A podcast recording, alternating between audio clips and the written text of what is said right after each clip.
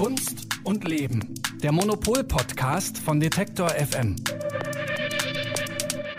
Hallo und herzlich willkommen zur ersten Folge Kunst und Leben im neuen Jahr. Auch wenn das jetzt äh, schon ein paar Wochen alt ist, dieses neue Jahr, hoffen wir natürlich, dass Sie sehr gut reingekommen sind. Ich bin Sarah Steinert und ich freue mich sehr, dass Sie wieder dabei sind. Wir starten gleich in diesen Podcast. Vorher ein kurzer Hinweis unseres Werbepartners. Bald ist es wieder soweit. Die Art Düsseldorf öffnet vom 12. bis zum 14. April ihre Tore auf dem Areal Böhler. Mit dabei sind 105 Galerien, die eine Mischung aus aufstrebenden Talenten und etablierten Künstlern präsentieren. Die Messe untermauert ihren Anspruch an Diskursivität, Innovation und das Aufgreifen aktueller Themen durch ihren kuratorischen Ansatz und die gezielte Gestaltung ihrer Sektionen und Fokusthemen. Ihre Themensetzung und das Rahmenprogramm tragen dazu bei, dass die Messe auch weiterhin ein Ort des Austausches, der Debatte und des Kunsterlebens bleibt. Die Fokusthemen 2024 sind Photography und Identity, Retromania und Future Bodies. Unter dem Projekt Change Presented by E.ON werden in Kooperation mit der E.ON Stiftung Arbeiten zum Thema Transformation und Nachhaltigkeit ausgestellt. Für alle, die es gar nicht mehr erwarten können, öffnet die Art Düsseldorf schon zur Preview am 11. April ihre Tore. Mehr Informationen gibt es unter art-dus.de und in den Show Notes. In dieser neuen Folge machen wir in Kooperation mit der japanischen Fremdenverkehrszentrale so eine kleine Reise in die Zeichenkunst Japans, genauer gesagt in die Welt der Mangas und haben dafür im Podcast zu Gast die Gründerin der ersten Mangaschule Deutschlands, Christina Plaker, und die Comiczeichnerin und Illustratorin Line Hofen, die eigentlich geplant hatte, mit einer Japanreise so mal ihren eigenen Stil auf Einflüsse aus der japanischen Kultur zu überprüfen. Und das hat wir müssen es nicht extra sagen, Corona-bedingt natürlich nicht geklappt. Und als allererstes begrüße ich aber wie immer an dieser Stelle in dieser neuen Folge und in diesem neuen Jahr die Monopol-Chefredakteurin Elke Buhr. Hallo Elke. Hallo. Darf man dich noch fragen, ob du gut ins neue Jahr gestartet bist oder findest du das alte, das neue Jahr ist schon ein alter Hut? Ach, fragen darf man mich gerne. Ich bin, äh, ich bin sehr gut gestartet. Man kann sich denken, dass es ein bisschen ruhiger war, aber äh, immerhin so ein paar Knallerbsen haben wir auch gehabt. Wow, ja genau, die, die ganze Feuerwerksdiskussion, ähm, die, die wollen wir jetzt hier gar nicht führen, sondern wir starten direkt in unser Thema rein.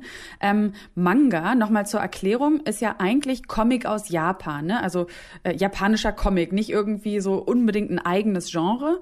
Ähm, und interessant ist ja, dass Manga in Japan auch total Teil der Kultur ist, also wirklich auch in der breiten Gesellschaft. Und bei uns hat Comic ja immer noch so diesen Stellenwert eher von Subkultur, hat was Teeniehaftes, auch wenn sich das in den letzten Jahren jetzt schon so etwas geändert hat. Äh, aber es ist auf jeden Fall nicht ganz so mainstreamig, breit akzeptiert und vor allem, glaube ich, auch nicht im, im Kunstsektor so breit akzeptiert, wie das in Japan der Fall ist. Kannst du uns erklären, warum das so ist? Na, da kann man sich natürlich immer äh, alles Mögliche überlegen. Schön sind ja immer so die historischen Erklärungen. Also ähm, es ist halt so, dass in äh, Japan eigentlich durch die ganze Kunstgeschichte hindurch die Bildgeschichte immer eine große Rolle gespielt hat. Also es gibt schon japanische Bildgeschichten aus dem 8. Jahrhundert, die da äh, von Mönchen gemacht wurden. Äh, dann gibt es eine große Tradition des japanischen Holzschnittes, was dann wiederum in Europa auch rezipiert wurde. Ähm, da kann man das, also die japanische Regierung selber führt das auch immer gerne auf ihre nationale Kunsttradition zurück. Die haben ja schon ähm, im Jahr 2000 den Manga als eigenständige Kunst- und Kulturform offiziell anerkannt. Also äh, in Japan wird der Manga auch stark gefördert. Es gibt extra mhm. Museen dazu, Kultur Kulturzentren. Ähm, es gibt Programme zur Ausbildung der Zeichner und so. Ähm, aber natürlich ist es auch einfach eine Reaktion wiederum auf die amerikanische Entwicklung. Also na, äh, nach dem Zweiten Weltkrieg wurde in Japan also erstmal alles so, was Disney gemacht hat. Der amerikanische Comic wurde stark rezipiert und dann äh, gab es halt auch so eine Art, so einen japanischen Disney, der äh, mhm. wahnsinnigen Erfolg hatte seit den 50er Jahren mit seinen Comics, später auch die Filme, in die Filme eingestiegen ist. Animes heißen ja die japanischen Filme, die so ähnlich sind wie die Mangas. Und äh, da erinnere ich mich sogar noch, Kimba der weiße Löwe. Ich weiß nicht, erinnerst du dich an Kimba den weißen Löwen? Nur vom also, Hören sagen. Das war so wohl der erste ähm, äh, Film auch, also diese erste mhm. Serie, die dann aus dieser Tradition entstanden ist. Naja, und jetzt, äh, wie man hört, gibt es halt äh, Manga überall und wir merken das ja eigentlich vor allen Dingen in Form von äh, Pokémons, ja. die bei uns dann wieder ankommen. Also gut, ich meine, wir erinnern oder ich erinnere mich auch noch an die Serien, die so in meiner Jugend liefen äh, auf RTL 2, Sailor Moon, dann gab es irgendwie Mila, äh, die, die, die Volleyballspielerin. Also ähm, ich, ich glaube schon, dass zu so einem gewissen Teil das auch bei uns stattgefunden hat, auf jeden Fall, aber eben eher so in dieser nischigen Ecke. Und du hast es ja gesagt, dass es ähm, so eine lange Bildgeschichte ähm, im Japanischen gibt. Da musste ich jetzt auch denken an, ähm, das ist ja in anderen Kulturen auch so gewesen, also zum Beispiel im alten Ägypten und so weiter und so fort. Haben wir das in Deutschland nicht, so eine, so eine, so eine bildgeschichtliche Vergangenheit? Ja, es gibt natürlich auch, äh, also es wurde auch äh, im Mittelalter wurde ja auch versucht, ähm, da die Leute nicht lesen konnten, ähm, also man, das sieht man wiederum in den alten Kirchen, wurde versucht auch äh, äh, Geschichte in Bildern zu erklären. Mhm. Ähm, aber was, glaube ich, typisch ist äh, für die japanische und auch äh, chinesische Kunstgeschichte, ist äh, die Art der Zeichnung. Also in der, in der, die europäische, also jetzt mal ganz grob, also der, in der europäischen Kunstgeschichte äh, ging es irgendwann in Richtung äh, von etwas, was wir als realistisch empfinden, äh, mhm. während in, in der japanischen Kunst ähm, das immer blieb bei so einem stilisierten Zeichnen. Also es ging denen gar nicht, also es ging nicht, also es war nicht so, dass irgendwie Michelangelo besser ähm, Leute darstellt darstellen konnte als äh, jetzt Hokusai, der äh, große japanische mhm. ähm, Holzschnittmeister, sondern das war denen gar nicht wichtig. Die wollten, äh, die wollten das Stilisierte zeigen, die wollten das Wesen der Sachen zeigen, anstatt wie es aussieht. Und die haben immer beibehalten, dass es diese Linien gibt. Also es gibt diese mhm. scharfen Linien, dann gibt es so Flächen, die man ausfüllt. Und ähm, das ist einfach ganz ähnlich zu dem, wie jetzt heute der Comic funktioniert. Das heißt, dass man ästhetisch viel mehr so eine, so eine Kontinuität sieht.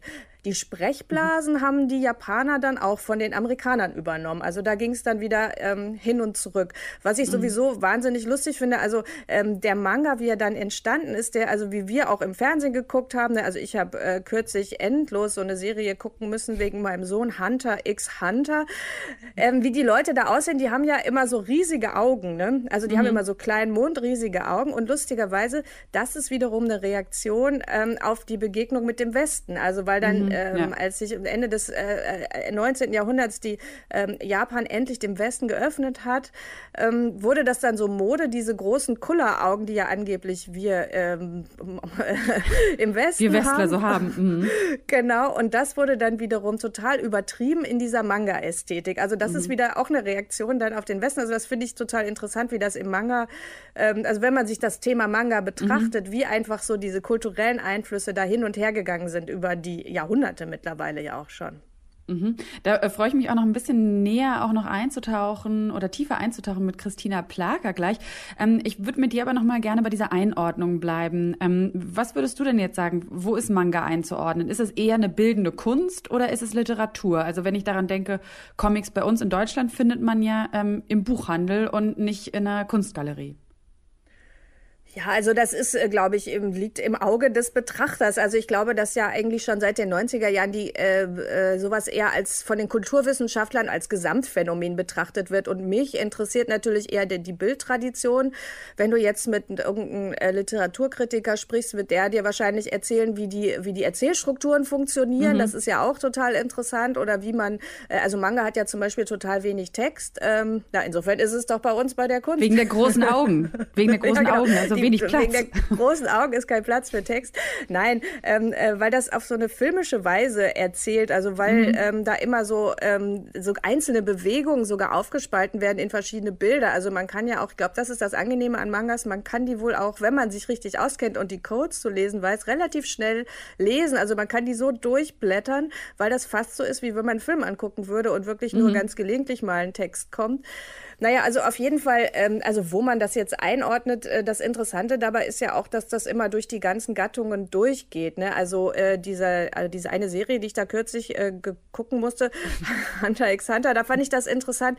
In der Serie sind die plötzlich in einem Computerspiel und natürlich gibt mhm. es auch das Computerspiel dazu. Dann gibt's wieder diese Karten, also es gibt, es geht immer von, der, äh, von dem gezeichneten Buch, geht's über die Filme, geht's über die Computerspiele, geht's über die einzelnen Figuren die dann mhm. wieder man als Plastikfigürchen kaufen kann und so. Also ich glaube, das ist einfach auch so ein gesamtgesellschaftliches kulturelles Phänomen. Also das wird ja auch, ähm, also Kulturwissenschaftler sagen ja auch, das ist die äh, japanische äh, visuelle Sprache. Also das ist einfach mhm. was, was so alles, ähm, was so alles betrifft. Und insofern, äh, naja, da wir als äh, Kunst ähm, Experten ja auch immer sagen, wir sind für alles zuständig, sind wir auf jeden Fall für Manga zuständig. Ja, und wie oft begegnet dir denn jetzt Manga so in deiner, ähm, in deiner Rolle oder in deiner Funktion als Chefredakteurin eines Kunstmagazins? Und hat sich das auch vielleicht verändert in den letzten Jahren? Also ähm, es ist mir vor ein paar Jahren äh, sehr, sehr häufig begegnet äh, in Gestalt von äh, Murakami. Das ist ähm, einer der erfolgreichsten ja. japanischen Künstler. Und äh, der hat so eine krasse Manga-Ästhetik in seinen Werken. Also der war irgendwann auch mal so total angesagt. Der hat auch so ganz viel Merchandise gemacht. Und das sind so diese, ähm, diese super bunten äh, Figuren auch, naja, halt Manga, Manga-mäßig. Also als Murakami gerade so völlig äh, groß war, hat man sich viel damit beschäftigt. Dann gibt's noch noch eine, ähm, eine Arbeit, die ich schon äh, sehr früh, also äh, die es schon sehr lange gibt, von Ende der 90er von Pierre Rouy und anderen französischen Künstlern. Die, die war ganz interessant, die hieß No Ghost, uh, Just a Shell. Und da haben die sich eine Manga-Figur gekauft. Also sie haben sich praktisch die Rechte an einer Manga-Figur gekauft, die irgendwie übrig geblieben war, also die irgendwann jemand erfunden hatte und dann nicht benutzt.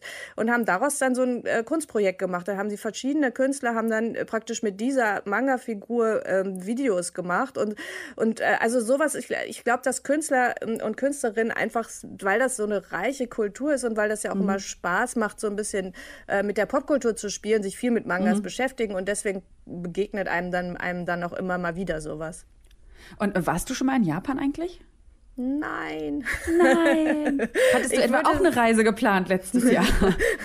Leider nicht, aber äh, genau, ich würde gerne, also ähm, alle Leute, die mir davon erzählen, äh, sind da immer äh, so fasziniert und finden mhm. so interessant, irgendwie einfach, weil es äh, ja, also weil es auf so vielen Ebenen irgendwie auch anders ist als, als Europa dann doch. Ne? Mhm. Ne? Also man denkt immer, man kennt das, nur weil man viele Mangas geguckt hat äh, oder Animes geguckt hat. Aber ähm, ich glaube, das ist einfach was, äh, äh, was man irgendwann im Leben schon mal. Also es ist auf jeden Fall auf meiner, auf meiner langen, nach Corona abzuarbeitenden Liste ist Japan mit drauf.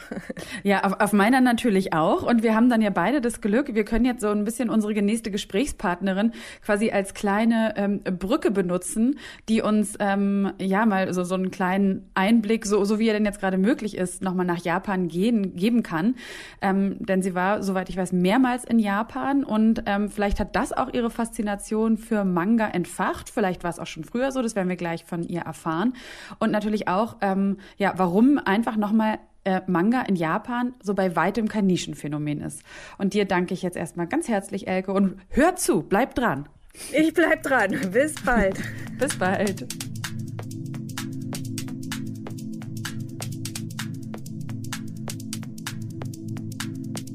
Japan ist ja der Ursprung der Manga-Kultur und dort gibt es eine Nachfrage und auch eine Vielfalt an Mangas, wie wahrscheinlich nirgendwo sonst auf der Welt.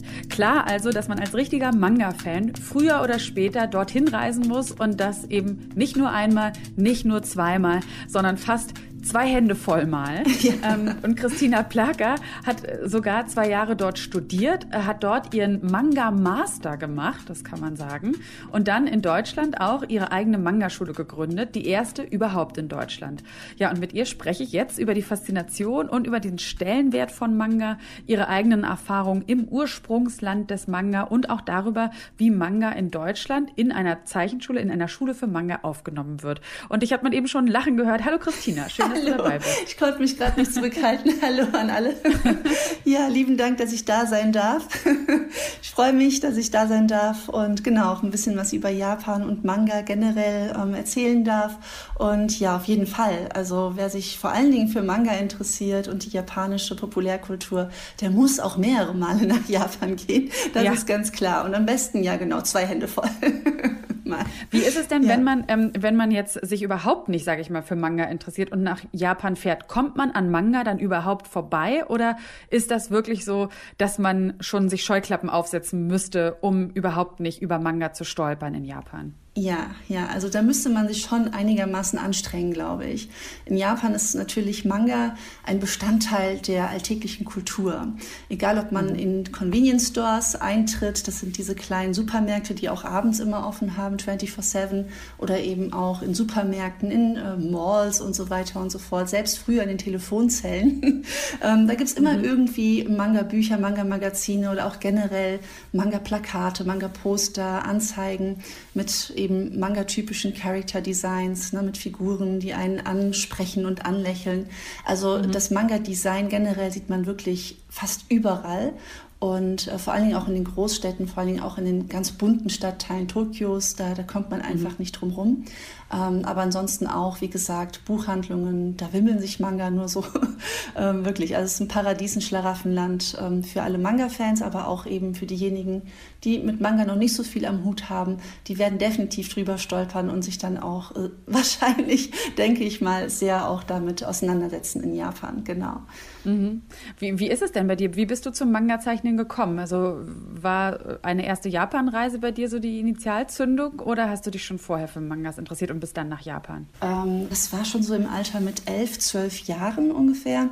Da ähm, war ich natürlich noch nicht selber vor Ort in Japan, habe aber tatsächlich die allerersten japanischen Anime aus dem ja, Fernsehprogramm, damals noch RTL 2, äh, regelmäßig verfolgt. Ich hatte auch Haben wir auch schon kurz besprochen? Genau, richtig. Ich hatte auch schon in der Grundschulzeit so ein paar japanische Animationen verfolgt, aber da war mir noch nicht so bewusst, dass das Ganze aus Japan kommt. Ähm, das war dann erst so im Alter mit elf, zwölf Jahren, als dann auch wirklich in diesen Zeichentrickfilmen japanische Namen gefallen sind ne, und auch dann so ein bisschen die japanische Landschaft näher, also soll ich sagen, näher gebracht wurde an den Mann. Und so hat sich das alles so ein bisschen weiterentwickelt und ich hatte auch schon immer gezeichnet. Und dieser exotische Zeichenstil der, der Anime, sage ich jetzt mal, der japanischen Zeichentrickfilme, ist ja auch schon mhm. sehr nah oder auch am Original gehalten an den Comics. Ne? Und das mhm. hat mich sofort gefesselt und begeistert. Und Manga kam dann ja so ein, zwei Jahre später dann in mein Leben. Also es hat tatsächlich mit den japanischen Zeichentrickfilmen angefangen und damit 12, 13 habe ich auch die ersten Manga gelesen und dann auch den Stil nachgeahmt. Und als du fertig warst mit der Schule, war für dich also auch klar, wenn du äh, was lernst, wenn du was studierst, dann ähm, war das total klar, dass es dann was mit Manga zu tun haben soll?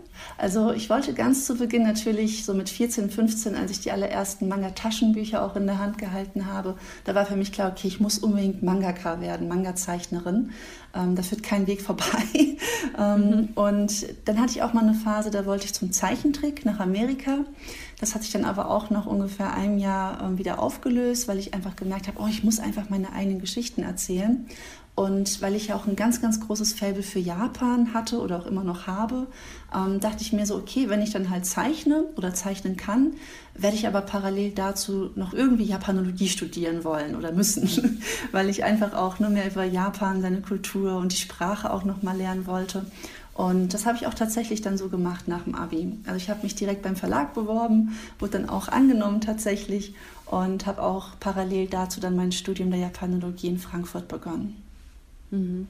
Und du hast schon ein paar Sachen angesprochen, ähm, die, äh, die für dich Manga besonders machen und eben auch, ich will jetzt nicht sagen überlegen, aber für dich auch interessanter als vielleicht amerikanischen Comic.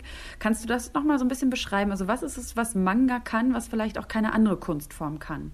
Genau, genau. Also das ist mittlerweile, wenn man sich wirklich auf die aktuellen Publikationen im Westen und äh, in Japan, sage ich jetzt mal, oder generell Asien, Osten ähm, bezieht, ein bisschen schwieriger ähm, tatsächlich zu unterscheiden, weil eben alle Stile sich immer mehr vermischen, sage ich mal. Ne? Also diese traditionellen mhm. westlichen oder auch asiatischen Stile. Wenn man wirklich äh, pauschal trennen möchte oder trennen müsste, kann ich sagen, dass Manga eine viel, viel dynamischere, Storyboard-ähnlichere ähm, Seitenaufteilung haben. Vor allen Dingen sind sie mhm. fast immer in Schwarz-Weiß gedruckt ähm, mit viel Rasterfolie und man kennt auch diese Stereotype Mainstream. Ähm, ja, Genre, sage ich jetzt mal, Shoujo-Manga, die, die Mädchen-Manga. Und da schwirren mhm. halt auch immer so Blümchen im Bild herum. Ne? Und das, das einzigartige, mainstreamige Character-Design, das immer so süß ist, mit großen Kulleraugen und den verrückten Frisuren, sage ich jetzt mal überspitzt. Mhm. Mm, das zeichnet das Ganze so ein bisschen aus. Also zum einen die Lesedynamik, nun natürlich auch die Leserichtung, weil Japaner zeichnen ja von rechts nach links oder lesen von rechts nach links klassischerweise. Und das ist nochmal eine ganz andere Leseerfahrung ganz andere Lesedynamik. Ist das auch nicht abgewandelt dann für den deutschen Markt? Also das heißt, wenn wir mm. Manga hier kaufen in mhm. Deutschland, lesen wir dann auch von rechts nach links? Genau, richtig. Das war tatsächlich bei den allerersten Manga-Publikationen noch bis 1996 ungefähr der Fall, dass wir hier in Deutschland ähm, tatsächlich die japanischen ja, Manga-Taschenbücher in gespiegelter Form ähm, mhm. gelesen haben. Das war aber tatsächlich nicht so erfolgreich. Das haben die Verlage auch sehr früh gemerkt. Und mit der allerersten ähm, originalen rechts nach links Leserichtung äh, Publikation ne, von Dragon Ball beim Carlsen Verlag ähm, haben halt auch die Verleger gemerkt, oh, das kommt richtig gut an bei den Leuten. Mhm. Und dann gab es halt auch niemals wieder irgendwelche gespiegelten Manga in der Buchhandlung zu lesen, bis heute mhm. nicht. Also das ist wirklich ähm, ein Mysterium, warum das auch so gut angekommen ist. Aber ich glaube auch, das war wie so ein kleiner Geheimcode der Jugendlichen damals. Oh, wir lesen jetzt von rechts nach links. Und es war halt wirklich eine ganz eigene Erfahrung an sich. Genau, und natürlich, klar, wer kennt nicht dieses typische, sage ich jetzt mal, ne, Stereotype exotische Manga-Design ne, mit den bunten mhm. Haarfrisuren und dem coolen Character-Design. Das haben wir so ein bisschen in der Hinsicht nicht im Westen unbedingt. Also da gibt es natürlich auch mhm. tolle Superhelden und auch coole Outfits und Frisuren, aber es ist nochmal ein bisschen was anderes ne, im japanischen Manga. Also mhm. wie gesagt, da sind so zwei kleine Punkte. Es gibt noch mehr, aber so ein bisschen, ja, will auch nicht zu viel sagen. Das sind so die zwei wichtigsten Punkte eventuell. Ja. Und, und, und wenn man das sich technisch jetzt betrachtet, was würdest mhm. du sagen, was ist so technisch das Besondere am Manga-Zeichnen? Ja, also man muss da so ein bisschen abwägen. Technisch gesehen, wenn es ums Handwerk geht, wenn man sich Manga traditionell anschaut, von der traditionellen Herstellung her, wird Manga auch immer noch zum größten Teil mit Tusche und Feder gezeichnet, also super traditionell. Und eben, wie gesagt, man fügt dann für die Grauflächen Rasterfolie ein. Ähm, ist natürlich ein etwas langwierigerer Arbeitsprozess. Es gibt aber auch inzwischen super viele Zeichner und eigentlich glaube ich sogar gehört zu haben, dass fast schon 70 Prozent aller Mangaka in Japan mit mhm. ähm, ja, quasi Zeichentablets, also digital Manga zeichnen und herstellen. Ähm, geht natürlich schneller. Ne? Auch, äh, das ist, ist auch ein bisschen kostengünstiger, sage ich mal, weil Rasterfolie ist teuer. Und wenn man die halt dann auch digital immer einfügen kann, ist es natürlich auch super ähm, praktisch. Ne? Und das mhm. geht auch so ein bisschen in die Richtung, das ist die Zukunft, dass man Manga eher digital herstellt oder einen Mix macht, Skizzen analog, Vorzeichnung analog und dann aber alles digital ausarbeitet. Ähm, das ist aber im Westen genauso. Ne? Das ist immer so ein bisschen mhm. künstlerabhängig. So, wer mag doch eher noch das analoge zeichnen, wer will eher digital zeichnen. Genau. Und wie ist es bei dir? Bei mir ist es so tatsächlich, ich zeichne liebend gerne analog. Mhm. Also ich mag es sehr, wenn, wenn ich wirklich mit Tusche und Feder oder auch mit Bleistift arbeiten kann und dann auch noch so alle Sinne, sage ich jetzt mal, beim Zeichnen mhm. noch äh, mitbekomme. Also ob ich die Tusche mhm. rieche oder auch dann das Kratzen von der Feder auf dem Papier mhm. höre. Ich weiß nicht, das ist nochmal ein ganz anderes Erlebnis. Und ich meine auch immer ja. noch, irgendwie ja von der Handhabung her. Also ich habe ein ganz anderes Gefühl. Es geht schneller bei mir tatsächlich beim analogen Zeichnen. So digital, da vermisse ich sehr viel irgendwie. Ja, das ist aber wie gesagt von Zeichner zu Zeichner unterschiedlich.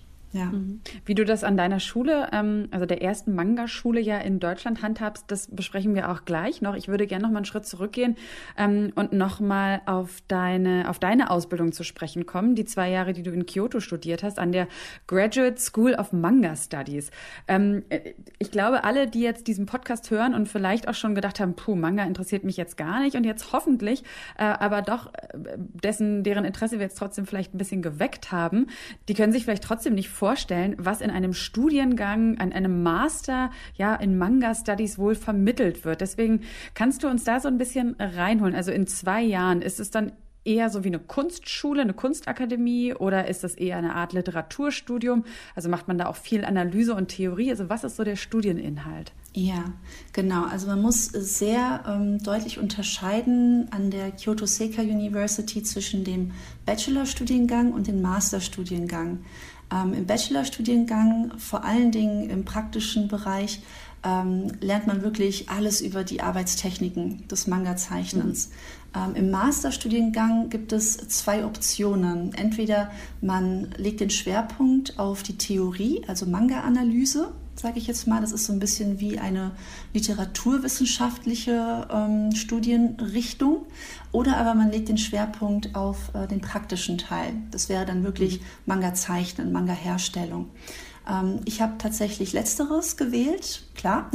Das war mir mhm. auch wichtig, dass ich wirklich dann auch Manga zeichnen darf im Masterstudium, was ja auch wirklich im praktischen Teil weltweit einzigartig ist. Also es gibt nirgendwo auf der Welt eben genau diesen einen Studiengang, reinen Manga-Zeichenstudiengang als Abschluss im Master. Und das war natürlich eine, eine ausgezeichnete, äh, sage ich jetzt mal, Gelegenheit, um das mal auch mhm. dann mitzubekommen, den Abschluss zu erzielen. Und es war tatsächlich auch im, ja, sage ich mal, praktischen Studiengang äh, ein, ein kleiner Mix aus beiden dennoch. Also man kann nicht mhm. davon ausgehen, dass man nur zeichnet zu 100 Prozent. Alle Studien ähm, sagt man alle Stunden ne, im Stundenplan, sich nur auf das reine Zeichnen konzentrieren. Da hat man auch wirklich so bis 30, 40 Prozent Stunden ähm, im Plan mit drin, die dann auch so ein bisschen ja, Manga-Analyse mit drin haben, mhm. also auch ein bisschen literaturwissenschaftlich ausgelegt oder aber auch generell mal aus ganz anderen Bereichen des Zeichnen, Cartoons zum Beispiel oder auch Filmanalyse. Also da muss man schon ein bisschen was machen, ähm, was auch jetzt nicht nur mit dem Zeichnen zu tun hat. Genau. Mhm. Aber Was zum Beispiel die ja. Masterarbeit ist dann wieder komplett eine eigene Manga-Geschichte zeichnen zum Beispiel. Und mhm. das ist dann wieder komplett praktisch ausgelegt, ja. Mhm. Ähm, wie wurdest du da als deutsche Zeichnerin aufgenommen? Warst du da die einzige äh, Nicht-Japanerin oder überhaupt Westlerin, die dort war? Also ich wurde sehr, sehr gut aufgenommen, Gott sei Dank. Also die Seika University ist auch wirklich eine sehr liberale, offene ne, ähm, Universität. Die nimmt auch super gerne ausländische Studenten an. Ähm, das kann auch ein bisschen unterschiedlich sein in Japan, aber für die Seika trifft es definitiv zu. Ähm, und es sind auch äh, relativ viele ausländische Studenten an der Uni, ähm, die dort wirklich auch ein Auslandsjahr machen oder auch mehrere Auslandsjahre. Austauschprogramme gibt es auch. Ähm, in meinem Studiengang, jetzt im Master für Manga Studies, war ich tatsächlich die einzige Europäerin. Also es gab auch keinen Jungen oder so. Ich war wirklich die einzige, die einzige Studentin, ähm, die aus Europa kam. Und es gab aber auch einige Koreaner und ich meine eine Taiwanesin und eine Chinesin. Also ungefähr die Hälfte der zehn Masterstudenten in diesem Jahrgang waren Japaner und der Rest waren eben dann ausländische Studenten und eine davon ich aus Europa. Mhm. Genau. Mm, jetzt haben wir ja schon am Anfang darüber gesprochen, welchen Stellenwert oder wie, wie omnipräsent Manga in der japanischen Gesellschaft ist. Und bei uns in Deutschland gibt es ja immer noch so ein bisschen diesen Unterschied zwischen so Popkultur und Hochkultur. Ja. Ähm, und ähm, ne, auch vielleicht ein, ein, Indikator dafür, inwiefern auch Manga so Teil von, von Hochkultur ist, könnte man mhm. ja auch daran erkennen, dass es an den Universitäten zum Beispiel gelehrt wird. Und das ist jetzt was, wo, wo, was ich gerne wissen würde. Ähm, wie ist da deine Einschätzung? Also ist, ist Manga ähm, wirklich so Popkultur oder ist es Hochkultur? Auch darauf ja. nochmal ähm, hingehen, dass Elke ja erzählt hat, das ist eben so, es gibt diese lange äh, bildgeschichtliche Tradition mhm. ähm, auch in Japan und ist ist Manga dann die logische Fortentwicklung eigentlich dessen ja, und ja. deswegen auch Hochkultur? Eine lange Frage. Mhm, ganz genau. Ich hoffe, ich lasse nichts aus. ich hoffe, ich kann alles beantworten. Ähm, ich fange mal vielleicht da an, ähm, dass Manga auch eine lange Geschichte hat und äh, klar, man geht davon aus oder man sagt in der, sag ich mal, akademischen Fachwelt, dass Hokusai ne, mit seinen allerersten Holzschnitten mhm. wirklich die Grundlage für Manga, für den aktuellen Manga in Japan gelegt hat. Natürlich spielt auch die, die Kriegszeit ne, zu Beginn des 20. Jahrhunderts eine ganz große Rolle. Ähm, da sind in, in ja, typischen Magazinen auch erste ja, Werbemaßnahmen über Manga-Figuren, Comic-Figuren, ja, in Anführungszeichen gelaufen. Mhm. Und so hat sich halt auch immer mehr dieses ne, Comichafte ähm, in Japan etabliert, tatsächlich. Ähm, jetzt kann ich natürlich noch länger ausholen. Ich lasse es mal lieber sein, was äh, das angeht. Aber ähm, das kann man tatsächlich oder das lernt man, wenn es jetzt um die Hochkultur geht, in jedem Japanologiestudium zum Beispiel bei uns hier in, in, Deutschland oder generell im Westen. Also man kann tatsächlich vieles ähm, auf dem akademischen Weg über Manga lernen, aber tatsächlich nur theoretisch. Also zumindest bei uns im Westen. Ne? Und man kann natürlich auch, wenn man, wenn ich zum Beispiel jetzt an die Fachkunsthochschule oder Kunsthochschule, da bin ich mir jetzt nicht so sicher, Fachschule in Kassel äh, denke, mhm. äh, die hatten dann nämlich auch äh, oder haben auch immer noch, das weiß ich nicht mehr, oder weiß ich nicht, einen, ähm, ja, einen Zweigstudiengang für Comiczeichnen. Und mhm. also die Hochschule in Kassel, die tut ja auch mit der SECA-Universität ähm, Studentenaustausch betreiben. Das heißt, ähm, das macht auch viel Sinn für die Uni. Mhm. Ähm, aber da muss man halt schauen, es gibt wirklich sehr, sehr wenig Anlaufstellen in Deutschland, ganz speziell, wo man wirklich auch äh, das Fachwerk Manga erlernen kann, zumindest in den mhm. ja, praktisch ausgelegten ne, künstlerischen Hochschulen. Das wird trotzdem schwierig. Also das stirbt so ein bisschen aus, leider Gottes, auch was den Comic angeht, habe ich so ein bisschen das Gefühl. Äh, deswegen war ja auch meine Idee mit der Schule, dem Ganzen so ein bisschen entgegenzugehen zu, ne, mhm. und sagen, hey, ich habe hier eine Anlaufstelle für die junge Generation, die sich jetzt wirklich für Manga interessiert und eben dann auch wirklich ne, das Handwerk von der Pike auf lernen möchte. Mhm. Und da ist Japan nochmal so ein bisschen eine ganz andere Liga. Also da kriegt man schon eher viele, viele Anlaufstellen hier und dort von Manga-Zeichenschulen, die sich anbieten oder eben auch mhm. an Unis, wo man viel mit Manga-Zeichnen machen kann. Genau, und natürlich Vorreiter, die Seika University in Kyoto. Ja, Oh Gott, habe ich was ausgelassen? Ich weiß gar nicht. ich glaube nicht. Ich glaube nicht. Ähm, okay. Ähm, interessant finde ich, dass du schon von der Kunsthochschule äh, in Kassel gesprochen mhm. hast, weil ähm, wir sprechen ja gleich nach dir noch mit Line Hofen, äh, ja. Comiczeichnerin, Illustratorin, die genau an der an dieser Kunsthochschule in Kassel visuelle Kommunikation studiert hat. Genau. Das super, heißt, mit ja. ihr gucken wir auch gleich noch mal darauf, ne, wie so diese auch auf den Stellenwert von von Comiczeichnen, Illustration in Deutschland und auch die Entwicklung der letzten Jahre. Ähm, jetzt mit dir nochmal, Christina, auch äh, schon so zum Abschluss hingehend. Deine Zeichenschule in Offenbach, wie hat die sich denn entwickelt in den letzten Jahren? Ähm, ja. Gibt es da total viel Interesse? Wird das Interesse noch mehr? Genau. Also wir sind jetzt schon seit dem August 2016 am Start und ähm, ich kann Gott sei Dank sagen, dass sich die Schule prächtig entwickelt auch ähm, ausgerechnet jetzt zu Corona-Zeiten, wo natürlich ne, mit den Lockdowns alles ein bisschen schwieriger wird mit Unterricht vor Ort und so weiter und so fort.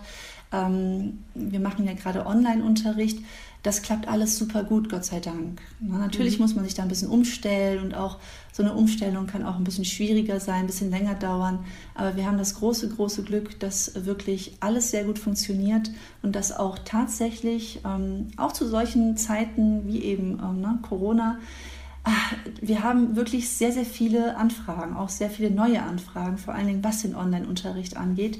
Ähm, das läuft alles sehr, sehr gut. Also ich bin auch in den letzten Monaten kaum hinterhergekommen, die ganzen Anfragen zu beantworten und wirklich noch mehr ähm, Angebot einzustellen oder einzurichten in der Schule. Mhm. Das ist echt eine Herausforderung. Also da kann ich mich nicht beschweren. Ich habe eher das Luxusproblem, oh Gott, wie manage ich das alles?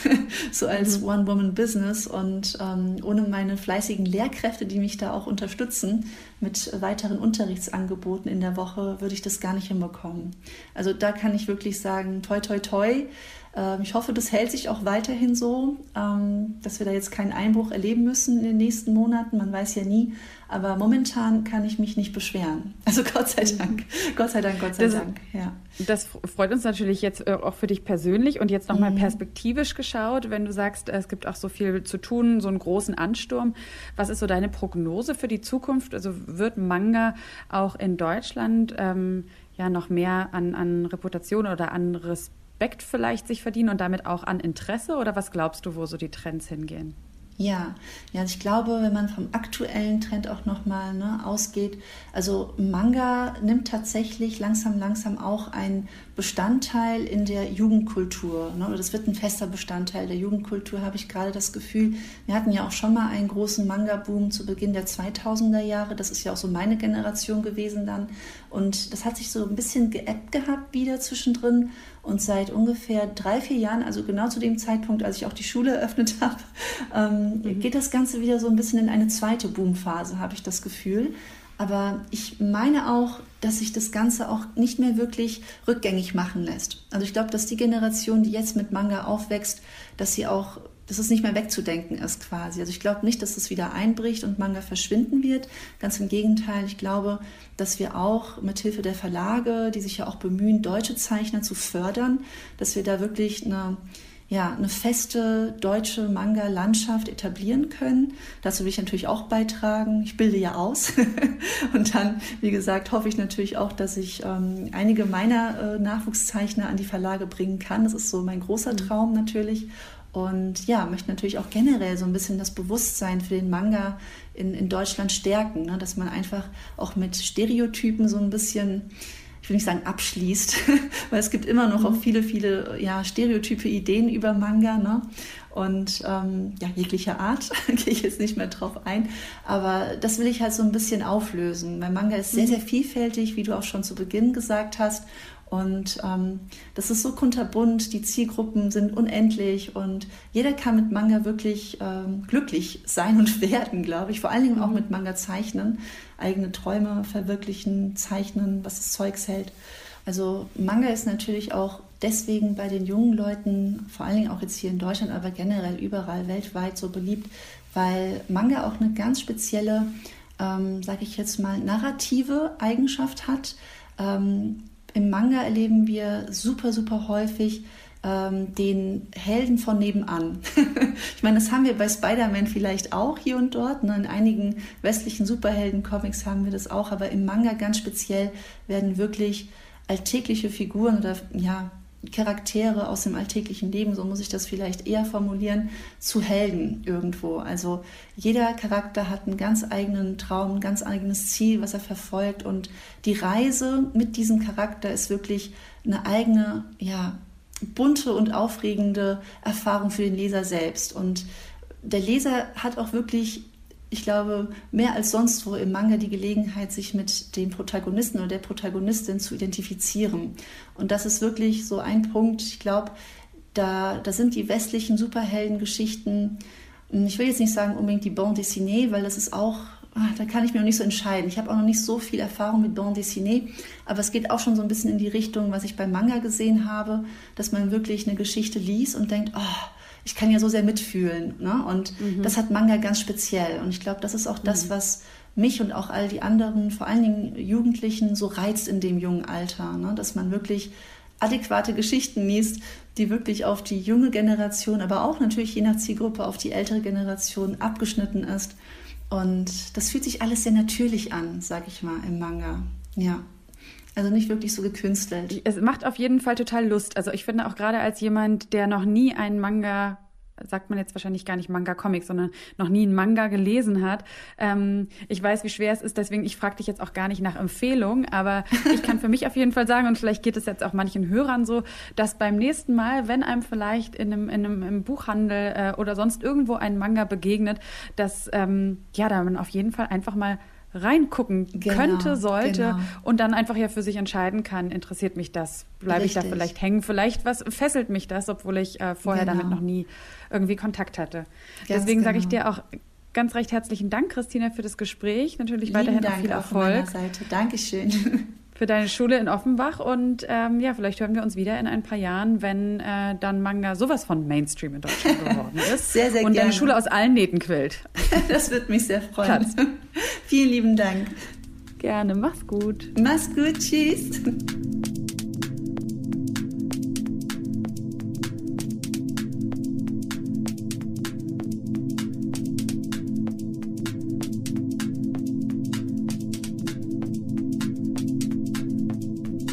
Illustratorin und Comiczeichnerin Line Hofen wäre 2020 eigentlich für eine Recherchereise nach Japan geflogen, äh, auch um dort so ein bisschen mehr tiefer in die japanische Zeichenkunst einzutauchen.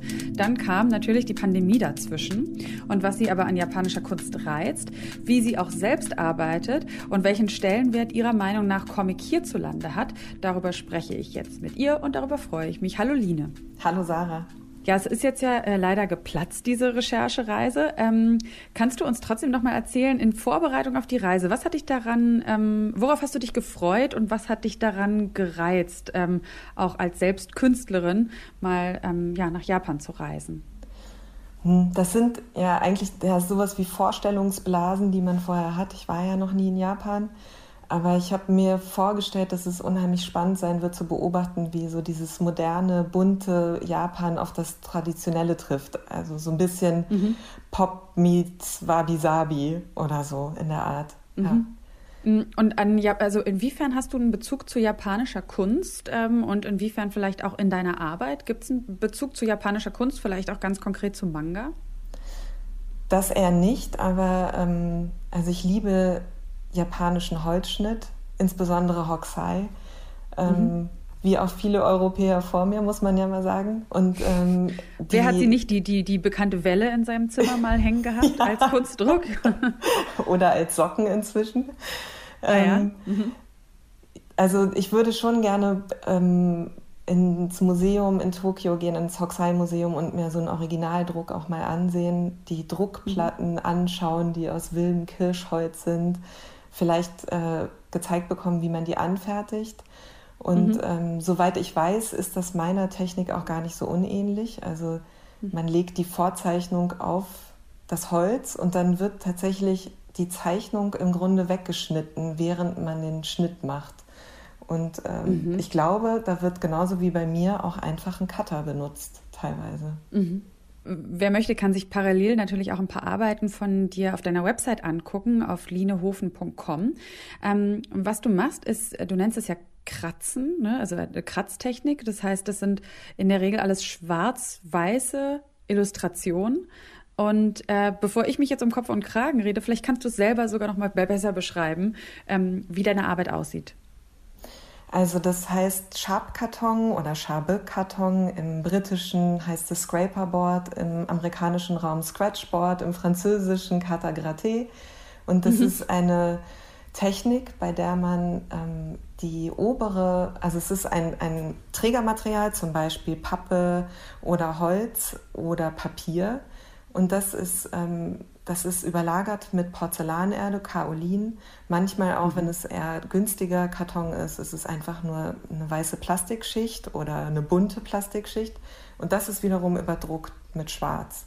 Und die mhm. Bilder entstehen, indem ich das Schwarz abkratze von dem Weiß. Das heißt, wenn ich mhm. eine schwarze Linie haben möchte, muss ich darum das frei weiß legen. Also dann erst habe ich die schwarze Linie wenn du das so erklärst und man sich parallel die Bilder anguckt, dann finde ich, ähm, ist es unglaublich. Ähm, wir haben im Vorgespräch, hast du mir gesagt, du kannst gar nicht so gut zeichnen, aber du kannst mittelgut kratzen. Ähm, wenn ich das jetzt mal beurteile als Laie, dann würde ich sagen, kannst du richtig gut kratzen. Also deine, nein, es ist unglaublich. Das sind der ganz filigrane Bilder, ähm, unglaublich, also schwarz-weiß, ja, das ist vielleicht auch die Ähnlichkeit zu den traditionellen Manga, ähm, ne, aber ansonsten ja total detailverliebt. Äh, ich finde auch fast, ähm, dass es auch eine Tiefenwirkung hat, die Bilder. Und das alles nur mit Schwarz-Weiß und nur durch äh, Bestehen lassen und wegkratzen. Also finde ich total faszinierend. Wie bist du zu der Technik gekommen? Mein Professor an der HAW, ähm, Georg Barber alias Attack, ähm, hat, bei dem ich damals studiert habe, der hat äh, mir geraten, damit zu arbeiten. Also ich habe vorher schon mhm. mit weißen Stiften aus schwarzem Karton viel gearbeitet und versucht, diese Wirkung herzustellen. Und ich kannte Sharp-Karton tatsächlich gar nicht. Ähm, mhm. Das ist ja eine alte Technik, die gibt es schon seit dem 19. Jahrhundert. Da wurde sie in Großbritannien und, glaube ich, auch parallel in Frankreich erfunden. Ähm, aber ich kannte es eben nicht. Ich kannte aber Bilder, die so hergestellt wurden und habe äh, immer wieder versucht, diese Ästhetik herzustellen, ohne zu wissen, was für eine Technik dahinter steckt. Mhm. Und ähm, dann hat er mir geraten, das mal auszuprobieren und ja, klingt ein bisschen kitschig, aber es war so Liebe auf den ersten Kratzer, weil es so genau das war, was ich immer herstellen wollte, weil ich sehr detailliert damit arbeiten kann, die mhm. Flächen, also die Muster, sich äh, ganz neue Grauwerte schaffen und ähm, ich mag auch einfach, dass es ja eine Technik ist, die normalerweise, so wie bei Thomas Ott, dem Schweizer Kratzer, oder Matthias Lehmann, dem französischen, ähm, mehr so für düstere Geschichten benutzt wird, fürs Unheimliche mhm. und äh, Gruselige. Und ich liebe das aber mit dieser dunkel wirkenden Technik eher was Lustiges oder Albernes zu zeigen. Es ist mhm. vielleicht so ein bisschen wie so eine andere Form von schwarzem Humor oder so, dass irgendwie sich das Lustige in so einer ganz unpassend scheinenden Umgebung so unendlich verstärkt. Also vielleicht so ein bisschen wie Lachen in der Kirche, dass man dann gar nicht mehr aufhören kann. Deine Arbeiten, ähm, du, du produzierst zum Teil ja auch für Magazine, das sind dann, schätze ich mal, Auftragsarbeiten, ähm, zum Beispiel auch für den ähm, für Chrismon. Und 2020, also letztes Jahr, ähm, hast du ein Buch veröffentlicht zusammen mit dem Autor Jochen Schmidt. Ähm, das heißt Paargespräche. Und da hast du so berühmte Paare illustriert, zum Beispiel Cäsar und Cleopatra, aber auch Simone de Beauvoir und Jean-Paul Sartre. Ähm, davor kann, kann, man auch ein paar Arbeiten auf deiner Website sehen. Ähm, wie ist es in der Regel? Überwiegt es Auftragsarbeiten? Und wenn ja, wie gehst du dann mit dieser speziellen Technik daran? Und ähm, wie ist es andersrum, wenn du aus dir heraus äh, heißt es so, beginnst zu arbeiten. Unterscheidet sich das im Prozess? Ja, also wenn ich Auftragsarbeiten mache und das überwiegt tatsächlich, ähm, dann bekomme ich meistens den Text. Das, also Paargespräche ist ja die Sammlung der Illustrationen, die in der Chrismann erschienen sind. Mhm. Ähm, und ich bekomme den Text von Jochen Schmidt und dann fange ich an, unheimlich viel zu recherchieren. Da unterscheiden mhm. wir uns total, weil er recherchiert, glaube ich, fast gar nicht zu den Paaren, die wir dann aktuell haben, sondern zieht die meisten Inhalte seiner Texte aus seinem Privatleben, behaupte ich jetzt einfach okay. mal. Und ähm, ich recherchiere dann eben alle möglichen Kleinigkeiten, die ich dann in das mhm. Bild einbauen könnte. Ähm, mhm. Im Fall von Simone de Beauvoir und Jean-Paul Sartre zum Beispiel? Da steht auf dem Kühlschrank eben der, also ein umarrangierter Buchtitel eines Buches von Simone de Beauvoir. So rum bedeutet er, dass im Grunde Sartre sie auffordert, aufzuräumen. Ursprünglich war es aber der Titel ihres Buches. Also genau, das sind so, oder so Kleinigkeiten, dass sie dann unter dem Tisch mit ihm füßelt, aber ihm so die mhm. kalte Schulter zeigt. Ähm, mhm. Genau, also ich recherchiere ziemlich genau und versuche dann auch für die, unsere Leser sehr viele kleine Witze einzubauen oder kleine Rätsel einzubauen. Hm, bei Hera und Zeus liegt dann zum Beispiel ein kleines trojanisches Pferd äh, auf dem Boden als Spielzeug oder da ist eine Zyklopenpuppe an der Seite. Mhm. Genau. Mhm. Äh, okay, jetzt verstehe ich auch noch mal mehr, was du meinst mit diesem, äh, dass du versuchst, in das quasi das Lachen in die Kirche ähm, einzubauen. Und ähm, wie ist es bei deinen eigenen Arbeiten, ähm, wenn du aus dir heraus äh, was schaffst? Wie gehst du da vor? Hast du hast du zuerst eine Idee oder lässt du dich auch einfach verlierst du dich dann manchmal einfach auch im Kratzen? Also beginnst du einfach mit dem Material zu arbeiten? Genau, äh, ich das es ist ja eigentlich nichts schöner am Kratzen als zu wissen, dass man die nächsten 13 Stunden an einer Tapete kratzen wird, an einem Muster von einer immer wieder gleichen Tapete oder an einem Rasen oder ähm, ich glaube, da suche ich tatsächlich eher nach Bildern, die mich also in erster Linie berühren, die irgendwas in mir auslösen und ähm, da ist halt sehr viel, also ich sehne mich da nach einer totalen Ruhe und Gleichmäßigkeit. Ähm, mhm. Da erzähle ich nicht nicht so viel wie in den Auftragsarbeiten. Also mhm. ich habe ja das Glück inzwischen, dass ich wirklich sehr frei arbeiten darf. Äh, früher mhm. bin ich öfter mal gefragt worden von Redaktionen oder Verlagen, ob ich wie zum Beispiel Thomas Ott arbeiten könnte, weil der eben der berühmteste Schabkartonkratzer ist in Europa. Mhm. Ähm, wurde ich gefragt, ob ich nicht ähnlich arbeiten könnte. Und ähm, inzwischen ist das aber nicht mehr so. Also ich werde beauftragt, weil man einen echten Hofen haben möchte. Und da gehört mhm. eben auch dazu, dass ich den Text auf, in eine ganz andere Welt ziehen darf. Also ich habe da sehr viel mhm. Freiheit mir erarbeitet mhm. und das Glück gehabt zu bekommen. Ähm, mhm. Da ändert sich natürlich die Bedeutung von einem Text, wenn ich den im Friseursalon spielen lasse oder wenn der ähm, auf dem Olymp spielt. Und äh, mhm. das ist eine große Freude, so spielerisch mit den Texten umgehen zu dürfen bei meinen eigenen Arbeiten geht es da eher um Gefühl als um lustige Witze oder Wissensvermittlung mhm. oder ähnliches. Mhm. mhm. Können wir äh, dieses, dieses Kratzen, kannst du uns das vormachen? Ja, Können gerne. Also, kann, ja? Ja, also lustigerweise habe ich ja auch ein japanisches Lieblingsmesser. Das ist ein Olfa-Cutter. Der sieht wirklich so aus mhm. wie ein, so ein gelber Baumarkt-Cutter. Und mhm. ähm, ich kratze jetzt mal hier in diese, in diese Pappe rein. Also die hört sich so an, die Pappe. Wie, wie, wie müssen wir uns das vorstellen? Also du hast jetzt eine Pappe, die liegt, genau. wie groß ist die ungefähr? Die ist so 18 mal 24 Zentimeter groß ungefähr. Mhm. Ähm, das ist französischer Karton in diesem Fall. Ich kann auch gleich gerne nochmal den amerikanischen vormachen. ja, das wäre schön.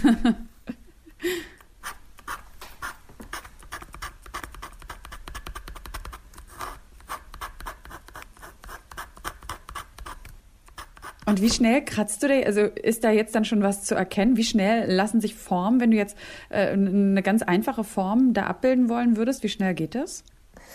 Das dauert sehr lange. Also ich brauche für ja. meine Bilder tatsächlich um die 30 Stunden in so einem wow. Format. Mhm. Ähm, mhm. Deswegen ist es auch so, dass wenn ich jetzt einen Auftrag bekomme, mein Auftraggeber eine sehr genaue Vorzeichnung bekommt und mhm. die abgesegnet werden muss. Und erst dann mhm. beginne ich mit dem Kratzen, weil es nicht zu revidieren ist. Das, was gekratzt ist, ist gekratzt. Mhm. Da kann man nur noch mhm. Kleinigkeiten vielleicht ausbessern. Aber ich kann jetzt zum Beispiel nicht ein Pferd aus einem Huhn machen das mhm. ist nicht mehr möglich.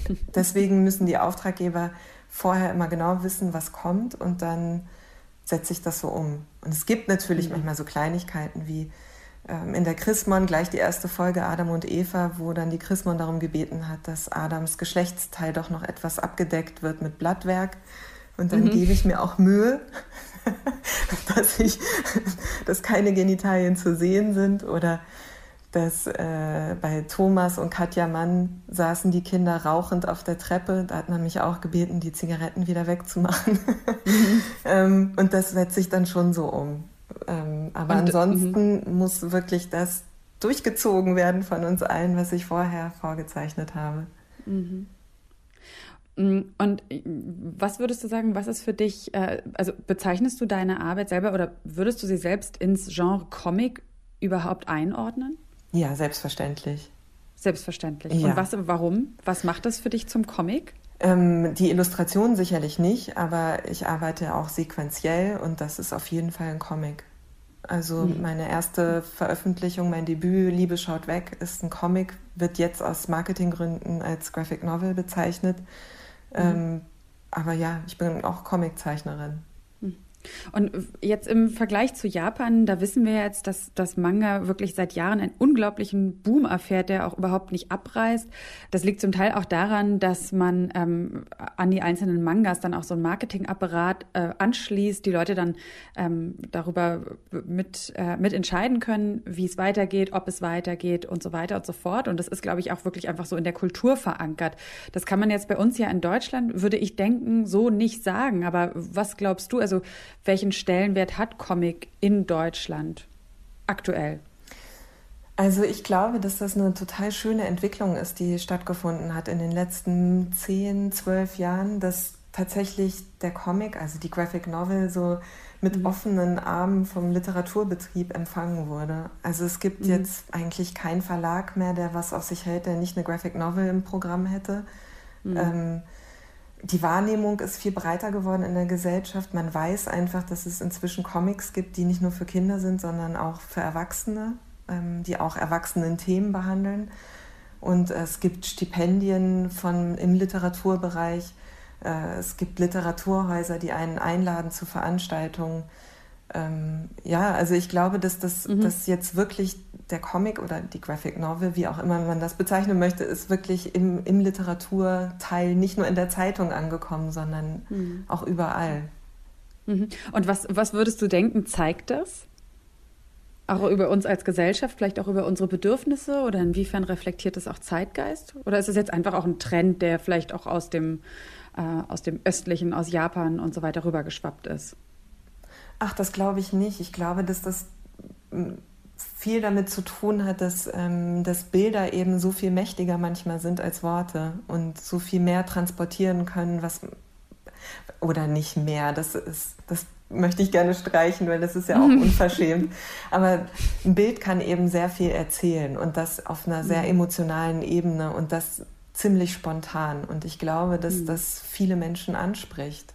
Ähm, Elke hatte ja vorhin auch gesagt, dass es in, in, in, im europäischen oder in den westlichen Nationen eher diesen Trend hin zum Realismus gab und ähm, in Japan zum Beispiel lange schon dieses stilisierte Zeichnen einen größeren Stellenwert hatte. Und wenn man sich jetzt Manga, also auch ich, die wirklich so gut wie, ich habe nur mal in Mangas so reingeblättert. Und äh, mit Christine haben wir aber auch schon darüber äh, gesprochen, dass es eine gewisse Emotionalität drin ist. Das beschreibst du jetzt auch. Also ne, Gefühle lassen sich in Bildern einfach leichter vermitteln. Mm, und das ist jetzt, äh, ne, da gibt's jetzt auch keine auf Wahrheit prüfbare Antwort, aber so einfach von deinem Gefühl her, glaubst du, dass das vielleicht auch in der Zeit, ähm, in der so viele Fakten und, und Informationen um uns rumfliegen, die Leute jetzt auch blöd gesagt wieder einfach ein bisschen mehr fühlen wollen und sich vielleicht auch deswegen zum Bildhaften stärker wieder hingezogen fühlen? Das kann ich nicht sagen. Ich glaube eher, dass eben die Kompetenz des Bildes eine andere ist teilweise als die, die Text sein kann. Und dass dieses mhm. Zusammenspiel, dass das ganz viel aufmacht. Also bei einem Comic passiert ja das meiste eigentlich zwischen zwei Paneln, also zwischen zwei Bildern. Das ist ja das, mhm. was man Rinnstein nennt. Äh, also diese, dieser weiße Balken, da passiert ja eigentlich das meiste im Comic. Also meine eigene mhm. Vorstellung, was ist jetzt passiert zwischen erstes Bild, das Messer, zweites Bild die tote Person am Boden. Mhm. Und das mhm. fülle ich ja mit meiner Vorstellungswelt. Ähm, und ob das bei Text ist das ja ähnlich. Also da fülle ich ja auch zwischen den Zeilen das ein, was ich an meiner Bildwelt im Kopf habe. Jetzt kann mhm. eben der Comic das ergänzen.